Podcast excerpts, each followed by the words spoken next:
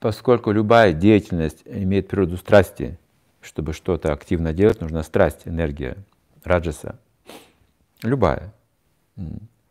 То без вот этого, без, йоги, что ум именно в Кришне должен быть в это время? А, раджас делает человека неудовлетворенным. Он много работает, удовлетворения не получает.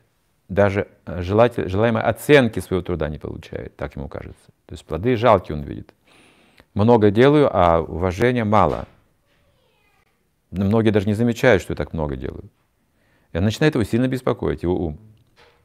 Это природа раджаса. Так он захватывает его, делает неудовлетворенным и в тамас. Начинает конфликтовать, обижаться, упрекать других, критиковать. Из раджаса в тамас. Поэтому, когда человек действует, он будет действовать при помощи раджаса, он должен думать о Кришне. Или о том, что ему это поручено духовным учителем.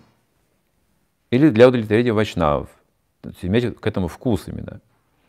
Не просто формально, ладно, берите вайшнавы. Конечно, вы все бездельники, но вот это моя, мое, мое служение. Можно и так подумать. Но вайшнавы должны иметь ценность тогда для нас, чтобы совершать через них преданное служение. Для Кришны, чтобы Кришна получил это. Но принцип, говорится в Бхагавадгите, работай и думай обо мне. Вот это йога. Мы спрашиваем, как думать о Кришне, когда работаю? Нужно иногда, то есть регулярно, иногда, регулярно, каждый день читать книги Прабхупады. Пока мы читаем, ум находится там. Пока мы читаем книги.